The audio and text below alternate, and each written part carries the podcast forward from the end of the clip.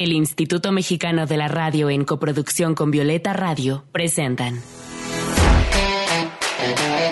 Voces en Resistencia con Julia Didrikson. Voces en Resistencia con Julia Didrikson.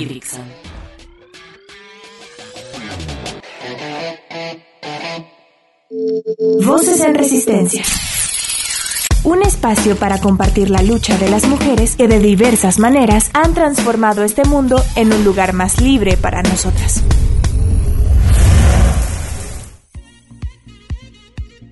Bienvenidas todas, todes a este nuevo episodio de Voces en Resistencia. Yo soy Julia Didrikson y como siempre me encuentro muy contenta de que nos acompañen.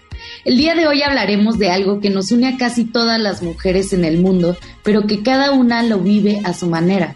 Hablaremos de la menstruación y en específico de la menstruación digna, porque sí, casi todas menstruamos, pero no todas tenemos el privilegio de vivir satisfactoriamente nuestro ciclo.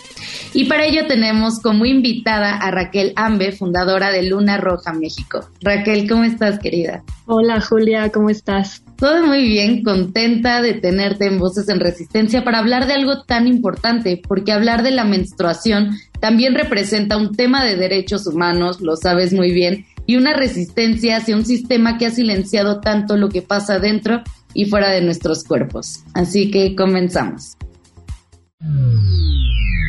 Voces en Resistencia. Lo personal es político. El tema de la menstruación también lo es. Hablar de la menstruación, de nuestra experiencia menstruando, es fundamental para normalizar algo tan vital en nosotras, para que podamos reconciliarnos con nuestro cuerpo. Y también es importante hablar de que la menstruación nos atraviesa de maneras muy distintas. Hay mujeres en situación de pobreza que tienen dificultades para acceder a productos sanitarios. ¿Alguna vez se han puesto a pensar en todo el dinero que gasta una mujer en toallas o tampones? Hablemos entonces de la menstruación digna con nuestra invitada Raquel Ambe, feminista imperfecta pero auténtica, estudiante de Derecho y fundadora de Luna Roja México, un proyecto social que busca erradicar la pobreza menstrual y romper el tabú de la menstruación. Raquel, te pregunto qué es la pobreza menstrual y por qué no todas vivimos nuestro ciclo de la misma forma. Pues mira, Julia, la pobreza menstrual es un problema mundial, literalmente mundial, que ha sido ignorado por varios años. La ONU lo define como la inaccesibilidad de productos de gestión menstrual, pero sin embargo no acaba ahí. La pobreza menstrual está compuesta por tres grandes problemas. El primero, no tener acceso a productos de gestión menstrual. El segundo es no tener acceso o acceso limitado a instalaciones de saneamiento. Y el tercero, que para mí es el más importante, es carecer total o parcialmente de una buena educación sexual y menstrual. Yo agregaría un cuarto, que es el problema del tabú y del estigma menstrual.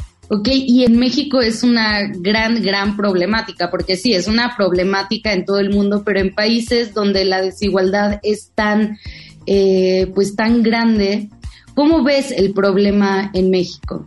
Es la verdad muy fuerte. Nosotras somos muy privilegiadas de poder adquirir productos de gestión menstrual todos los meses, al tener baños privados, al tener agua, un excusado, pero eso no es la realidad de todas las mujeres, como lo has dicho. Y pues, o sea, queriendo decir, deja a un lado los productos de gestión menstrual por un momento.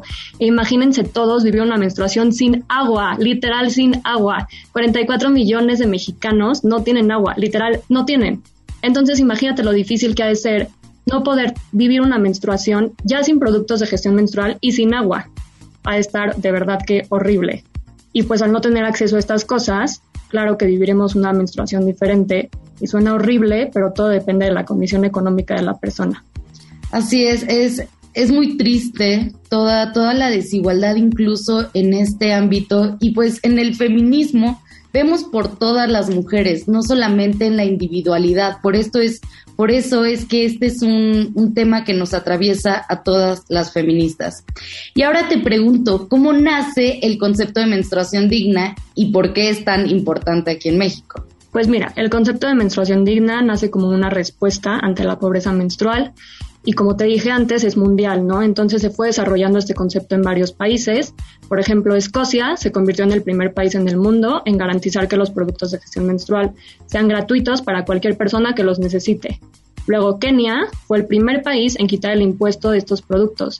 Nepal comenzó a distribuir productos de gestión menstrual en todas las escuelas del país.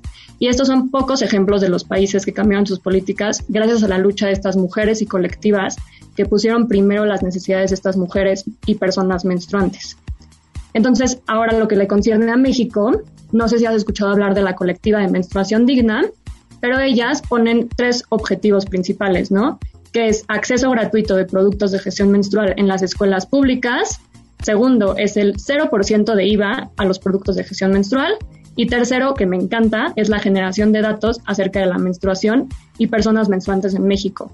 Porque tú me preguntas a mí, Raquel, ¿cómo están los datos de pobreza menstrual en México? Y no te pudiera dar un número. El único número que tengo es que cuatro de cada diez mujeres viven en situación de pobreza, pero hasta ahí, pobreza. No sabemos si es pobreza nada más o pobreza menstrual.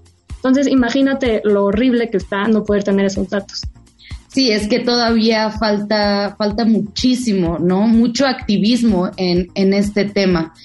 Eh, no sé, yo me pregunto cómo podríamos ayudar. Eh, ¿Sabes dónde podemos donar? Eh, de qué manera nosotras como feministas o como mujeres podemos ayudar a esta problemática. Pues mira, hay varias colectivas como la que mencioné, ¿no? Menstruación digna.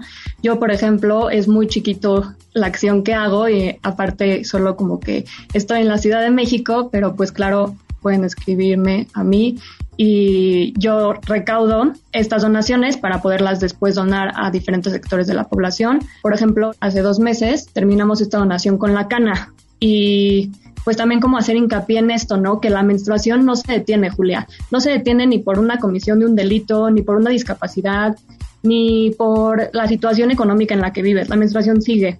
Entonces es súper importante encontrar estos espacios para donar. Eh, luego, si quieres, te paso alguna lista y la compartes en redes de dónde podemos donar en diferentes estados del país. Súper, yo, yo le estaré compartiendo en la descripción de este podcast y vámonos con un poco de música, de música feminista. Esto es Ni una más de la cantante y compositora española Aitana. Estás escuchando Voces en Resistencia. Voces que resisten también desde la música.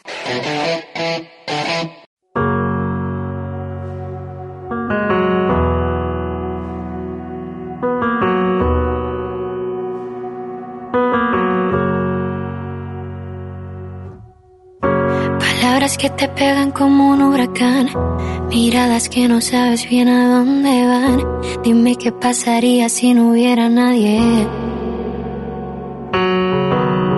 Siguiendo mi camino yo sé a dónde voy, sintiéndome insegura y aunque no lo soy, no ver tus intenciones me hace vulnerable. Son miles de historias que están enterradas en algún cajón. Son tantos gritos que no escucha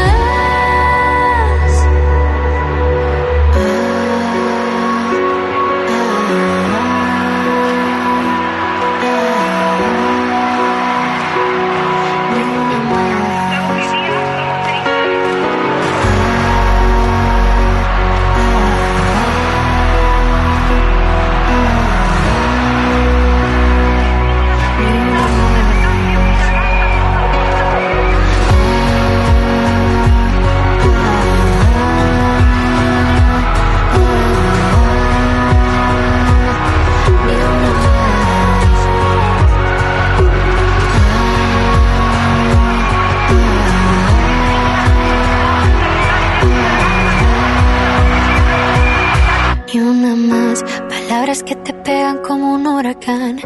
Miradas que no sabes bien a dónde van. Dime qué pasaría si no hubiera nadie. Voces en resistencia. Te invitamos a resistir con nosotras desde las redes sociales. Encuéntranos en Instagram como arroba voces guion bajo en resistencia, en Twitter como arroba violeta radio guion bajo FM y arroba reactor 105. ¿Y tú cómo resistes? Regresamos con Raquel Ambe para seguir hablando de la menstruación digna. Raquel, cuéntanos de tu proyecto Luna Roja México, cómo surgió y cuáles son sus principales objetivos. Bueno, es súper curioso porque yo antes odiaba mi menstruación, era lo peor que me podía pasar. Y entonces dices, pues tú qué haces acá, ¿no? Este, siendo una activista menstrual. Pero pues bueno, yo digo que Luna Roja surgió como inspiración de pandemia porque es muy nuevo.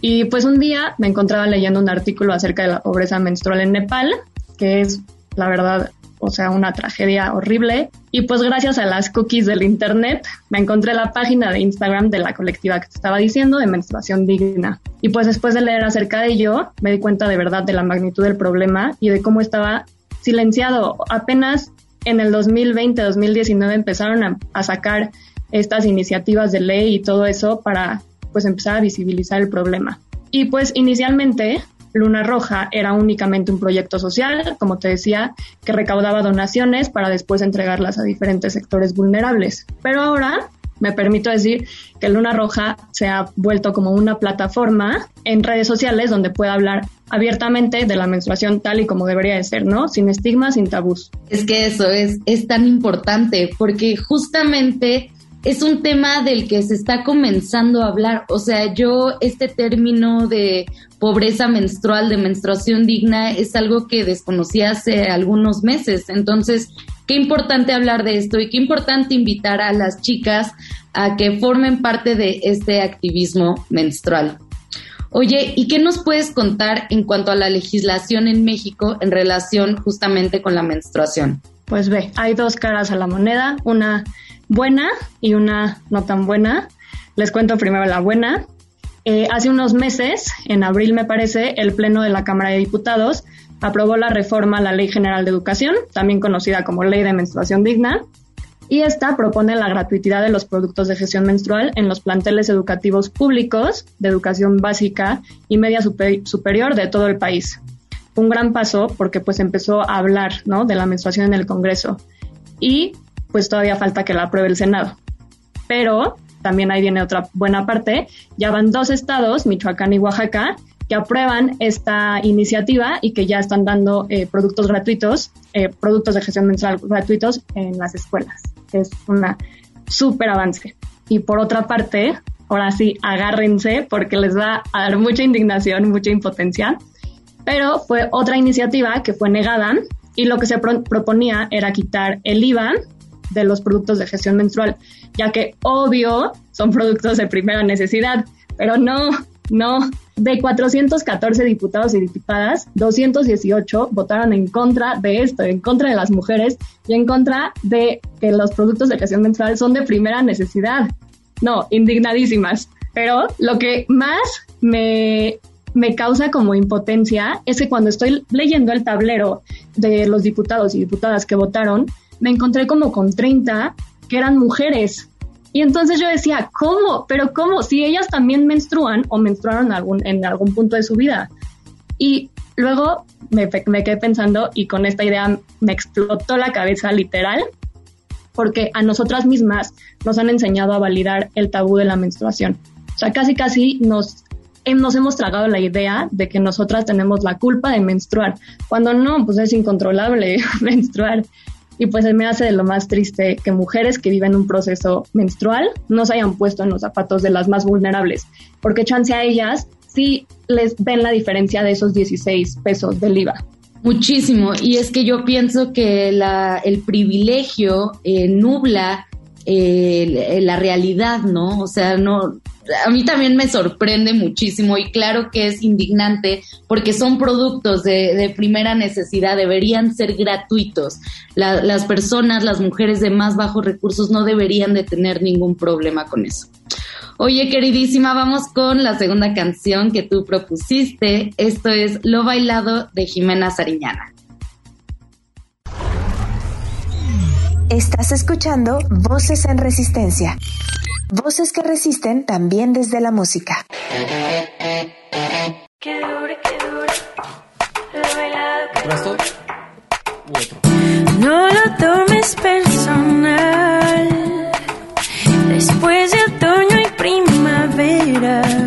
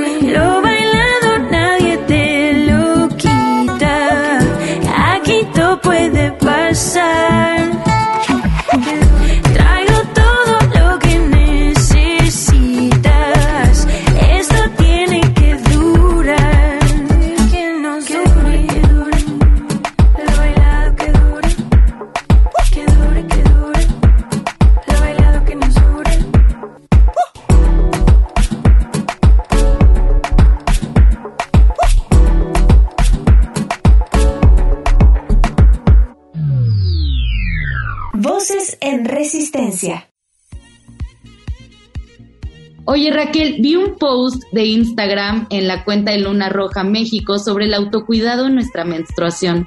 ¿Nos cuentas un poco de estas actividades tan importantes que nos recomiendan para cuidarnos y apapacharnos en esos días? Sí, qué bueno que lo mencionas. Es súper importante el autocuidado en tu menstruación. Es la fase donde tu energía baja y por eso tienes que cuidar mucho tanto de tu salud mental como física. Y algo que me ha ayudado a mí muchísimo antes de entrar a estas actividades en concreto es validar cómo me siento y aceptar que no pasa nada si el primer día de mi periodo no quiero mover ni un dedo, no quiero hacer ejercicio, no quiero hacer nada. O que si siento si no quiero ver a nadie, ¿no? Luego nos pasa que no queremos ver a nadie en nuestra menstruación y decimos, bueno, no puedo. Puedes decir, no quiero, está bien, no pasa nada. Y hay una comparación brillante que me encantaría mencionar del ciclo menstrual con las estaciones del año a mí me voló la cabeza. La fase menstrual es el invierno. La fase folicular es primavera, cuando ya estás saliendo de tu menstruación, que ya empiezas a salir a la calle, ya te sientes más renovada, ¿no? La fase ovulatoria es el verano, que estás así en tu máximo esplendor, te sientes toda una empoderada, que quieres salir a la calle, quieres conquistar el mundo. Y la fase lútea, que es la última, como la premenstrual, es el otoño, que estás como preparándote otra vez para el invierno, para el nido. Entonces, yo les diría, todo lo que hagan en invierno, todas las actividades que hagan en invierno, así como si hace frío todos los meses, háganlas en su menstruación. Tómense un tecito caliente, un café no, porque les, les irrita mucho, pero un té sí. Una cobijita, un buen libro, una buena película, retomar un hobby que hace mucho no hacías, dormir un poco más y bajar la velocidad.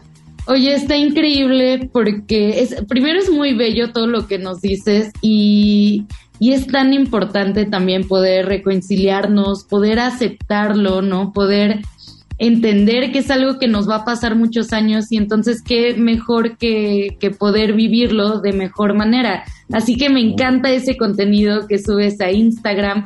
¿Cómo te podemos encontrar para que todas las chicas tengan bien presentes estos tips y toda esta información sobre nuestra menstruación? Sí, mil gracias. Me pueden encontrar en Instagram. Ya después luego si abro otras cuentas se las compartiré a Julia. Pero en Instagram como lunarroja.mex. M-E-X.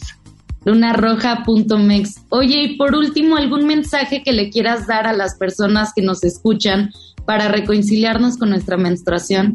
Sí, qué bueno que lo dices. Les diría, sin miedo al éxito. o sea, no, pero sí, no tengan miedo a salir de esa burbuja del tabú, ¿no? La menstruación no es sucia, no es asquerosa, ni mucho menos es vergonzosa. Una vez que hayan podido aceptar esto, podrán ver que literal pueden planear su vida de acuerdo a su ciclo menstrual y es algo súper, súper bello. Ay, agradezco mucho tu tiempo, Raquel. Gracias también por tu labor de activismo fundamental en la lucha feminista. Te mando un abrazo grande, Raquel. Otro, Julia, gracias por recibirme. Gracias a ustedes por sintonizarnos en una emisión más de Voces en Resistencia. Sigamos hablando de todo lo que nos atraviesa, de todo lo que nos une. Sigamos exigiendo todos los derechos para todas las mujeres. Oigan, antes de despedirnos, quisiera leerles un texto que encontré en el blog Vulva Sapiens, escrito por Erika Pérez, para seguir nombrando y apropiándonos de nuestra menstruación. Aproximadamente más de la mitad de los cuerpos humanos que habitan este mundo han sentido o sentirán alguna vez fluir sangre entre las piernas. Sangre que no es producto de una agresión, sino de una compleja y fascinante danza hormonal. Menstruamos y aún antes de hacerlo, aprendemos a nombrar esa experiencia con las palabras de alguien más. Escuchamos a las mayores decir con pesar que les bajó, que vino Andrés. Madres, tías o abuelas nos enseñan a ser discretas, a ocultar todo lo que pudiera sugerir la presencia de nuestra sangre. La publicidad nos vende frescura, libertad, comodidad para esos días, en los que un líquido azul nos arruina todo Vamos aprendiendo que por alguna misteriosa razón sangrar es vergonzoso. Aprendemos a hablar en bajito y si es posible a no hablar de ello, a dejar en el silencio nuestra sangre al menos por los 30 años que vivamos esa experiencia. No creo que frente a la vergüenza y el silencio que socialmente se ha impuesto sobre nuestros cuerpos menstruantes, tengamos ahora que divinizar la menstruación y aullar a la luna en rituales cada vez que llega pero sí que recuperemos el poder de nombrar lo que pasa en nuestros cuerpos. Nombrarnos con nuestras palabras y, si es posible, en voz muy alta. A mí me gusta ver las reacciones de las personas cuando en alguna conversación digo, estoy menstruando, sangre menstrual, copa menstrual. Es muy divertido, es como si dijera algo horrible, que ruboriza e incomoda a quien lo escucha. Creo que de eso se trata, de incomodar el cómodo orden del silencio y vergüenza en el que han encerrado a nuestros cuerpos. Erika Pérez.